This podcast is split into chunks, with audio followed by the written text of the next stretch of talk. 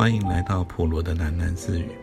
不论你在何处听到这个节目，都可以到 First Story 这个平台上面找到我的频道，并留言回馈。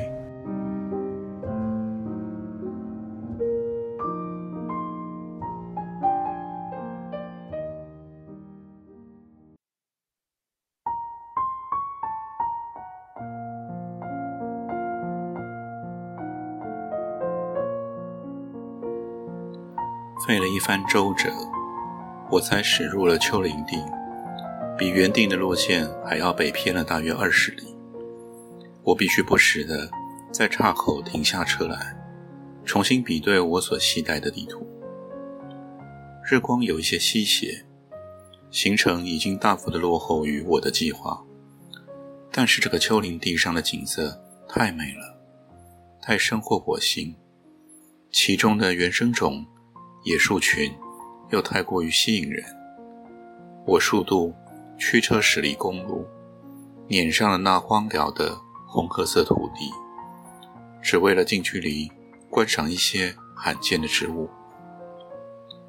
车上并没有准备采集标本工具，是一个极大的错误。我所能做的唯有摄影。跪在沙土上，我为一丛树龄悠久的。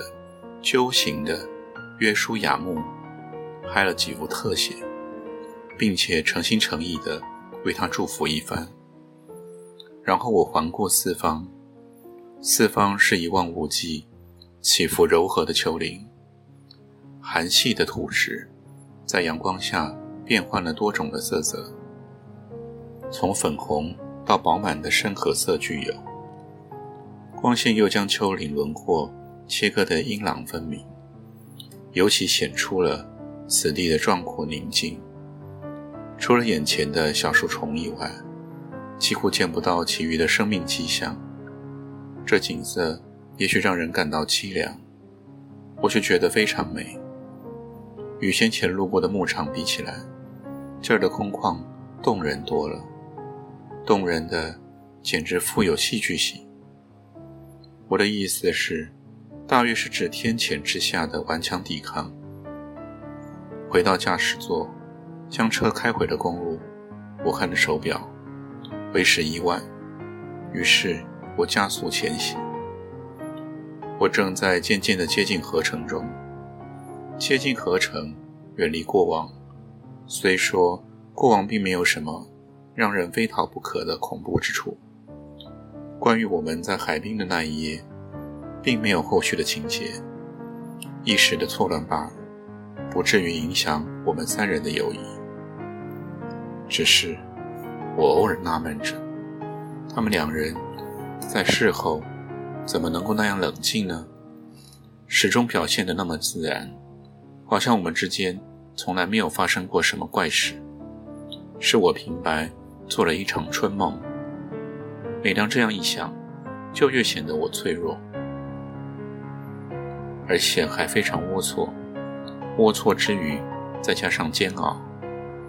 每一个夜里与阿忠同事共眠的时候，便会煎熬一次。周末的时候，既然来访，那煎熬的程度更只有沸腾可堪比拟。为了合情合理的矫正自己，我买来许多的书籍详读。这尚且不是一时的热度，多年来。我持续的钻研心理学，如今说我足以担任一个心理医生，亦不为过。经过严格的思考辩证与深入的自我剖析，我的心态已经较为明朗，也渐渐的倾向于同意阿忠的见解。阿忠是怎么说的呢？他说：“既然才是抄粽子。”我们是两颗无辜的棋子，操纵有其可能，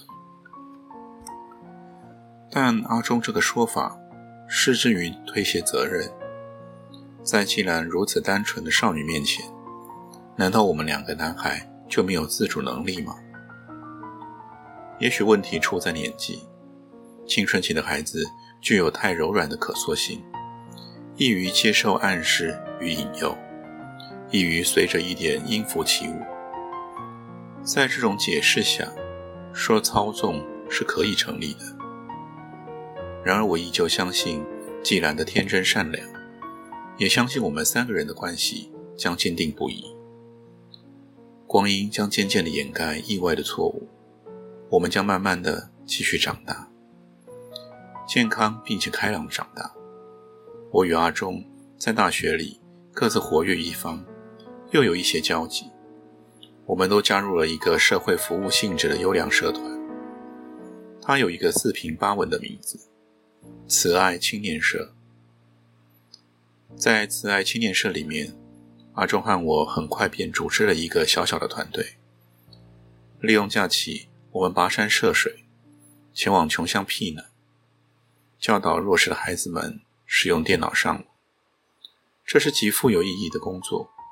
我们甚至赢得了企业赞助，也数次承蒙教育部的奖励。直至今日，相信我们的活动照片仍旧高悬在学校的社团大楼里面。供学弟妹们瞻仰不已，因为公益服务的内容颇类似于我们周末的短途旅游习惯，很自然的，既然偶尔随行参与团队活动。有一阵子，我们定期将行动上网车开入了山脉，在那深山的小村里，我们对青少年进行电脑教育。夜里接受村民的热心宴请，酒足饭饱以后，星空下就是最佳的团康场所。大伙儿尽情欢闹，有人正以篝火烹煮着咖啡，儿童们全围绕着季兰，没有一个孩子不喜欢这位温柔时髦的大姐姐。在高山微寒的气温里，在喧哗歌舞声中，我和阿忠则专心的主持。小型的青年读书会。曾经，我们与天堂只差一点点距离，只是又再度的走岔了弯。我们的小团队渐渐发展出了双重性格，除了表面上的公益服务，另一方面还悄悄地从事着刺激的地下活动。说不上什么太大的道理。哦不，我必须修正。问题就在于，我们有太多的大道理，多的我们有必要提高理想的水平。借着几个成员的电脑长才，我们秘密地研发了各种恶作剧形式的程式，以攻占公家的网站为乐事。我们的伟大诉求是捍卫个人电子资料的隐私权。如今回想起来，我应当诚实的承认，何来的理想可言呢？不过，就是一群年轻骇客的自我催眠、自寻正当性罢了。也难怪成员们纷纷脱离团队。我还记得最后一个友伴离开的时候，曾经说了这样一句话：“让你们三个去恶搞吧。”事实上，两个才正确。既然并不懂得城市撰写，他只是极有耐心的作陪。捧着一杯茶，他可以持续整夜倾听我们讨论城市的细节。当我们扩谈着以乱治政的大道理的时候，再一次承认，这不是我们的原创，只是模仿上一个世代的青年学潮。他似懂非懂的，却特别懂得适时赞美。真是太酷的主意啊！好厉害哦！你们想的好深哎。我觉得你们两个真的是天才啊！任谁听了都不免滔滔然，都更想要想办法去出类拔尖。但我们从来没有想过要闯下那样拔尖的大祸，绝对绝对未曾存心伤害过任何人。好吧，又一次承认，据我们的估计，轻微的伤害是不可免的。我们尽量将恶作剧规模控制在幽默的范围之内，动机只是为了一则新闻。户政查询系统泄露国民详细资料，严重侵犯个人隐私。我们设计了一个诙谐的电脑小程式，入侵户政的资料库，将所有个人的资料转换为一首不断重复的打油诗。小小的警告，用意深远，以乱治政，凸显问题。这些初衷全都不重要。我们从来不知道，公家的连线路径之间存在着那么多蛮憨的设计缺陷。总之，不止户政资料。严重的受损，因为某些直到今日尚无法完全改善的系统问题，我们的小腾市连带的瘫痪了几个公共资讯网络。人们说，这是一个万物相依相存的世界，确实不假。在某一处无人料想得到的配电厂里面，某一部安静的主机发生了短路。以至于百余里之外的某栋变电所跳电，其所管辖的某间电力中继站短暂停摆以后，造成了更远的某一座重要电塔不胜负荷，爆出了一阵庆典式的火花，最终引起了大区域的停电。其后果，我想这儿无需再详述了。我也极为疲累，有谁能忘记大停电那一天呢？谁能忘得了，在所有的电视与电脑回归沉寂的那一瞬，大家是怎么茫然又好奇的，全部走出了每一扇门呢？怎么会发现，原来门外的别人，全看起来那么陌生？大家都涌上了街头，街头一切的车辆，是怎么因为交通号志全数失效而大排长龙？长龙里面，人们是怎么沿路敲着车窗，互相询问最新的广播情况？全部的人都在拨接手机中，但是又全部发现连通讯系统也失灵。有人猜测附近必然发生了大地震，也有人猜测爆发了战争，也有人非常确定这个意象。一定是招阴于外星人啊！众说纷纭之中，可能我是最为忐忑不安的人。学校被迫停课，电话不通，我四处找不到阿忠。入夜以后，整个大学城更陷入了极度兴奋的情绪，各式手电筒烛火全部出笼，有人甚至高举着野营、焰火夜游，因为某一种原始的本能。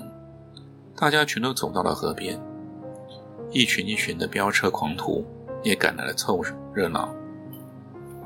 没有人会忘记，在完全无电的夜幕之中，这些车群是怎么暴走在我们之中，沿路呐喊“自由万岁”。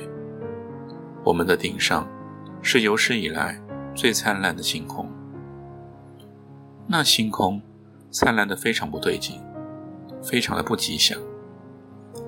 就是在那个时候，河岸的人群里面，轰然传来了最新的广播消息。因为大停电的连锁效应，因为某一组保养不良的控制法，因为某一具锅炉的压力过大，因为一连串该死的巧合，在距离我们非常遥远的某一个远端的都市里，在傍晚发生了瓦斯厂的大爆炸，拔足狂奔。在河岸的人群之中，完全无法明白，在这样的夜里，为什么人还能快乐的喧闹呢？我穿越了许多的群众，也撞到了不少人，每一个人都在传说着同一句话，就算是跌在地上的人，也不忘残忍的重述它。你听说了没啊？瓦斯厂大爆炸，死伤百余人啊！在那从来就不想拜访的遥远都市，一群我们永远不可能交往的陌生人，竟然彻底的毁在了我们的手里。我奔跑，我在公路中央疯狂招手拦车，拉了一段便车，我继续奔跑，不管往前挺进多远，周遭恒常是停电的状况。我在午夜与黎明之间，不知哪个时辰里。抵达了那个无光的都市，直接窜进了那一间学校，在完全的黑暗之中跌跌撞撞，狂奔到季兰所在的宿舍。一点光亮乍现，细小但是稳定的火苗。季兰捧着一根蜡烛，就在他的寝室门口等着我。阿忠也来找过我啦，他刚刚才走哎。在我喘得说不出话的当头，他说：“怎么会变成这样啊？怎么办？你听说了没有？瓦斯厂的事啊？为什么会这样啊？我的天哪，该怎么办呢？我们不希望变成这样啊！天啊，这到底该怎么办呢？”翻来覆去，我失去了修辞的能力。烛光中的季兰脸色惨白，但他不慌不忙，只是极其沉静的倾听。最后，我发现我始终在重复同一个句子，而我的整个人已经半瘫倒在门框旁边哭泣。有生以来，我从来没有在季兰的面前掉过泪。都不用说了，他将烛光放在了地上。搂住我，轻轻的拍抚，安慰着说道：“哥，总会有人解决问题的。”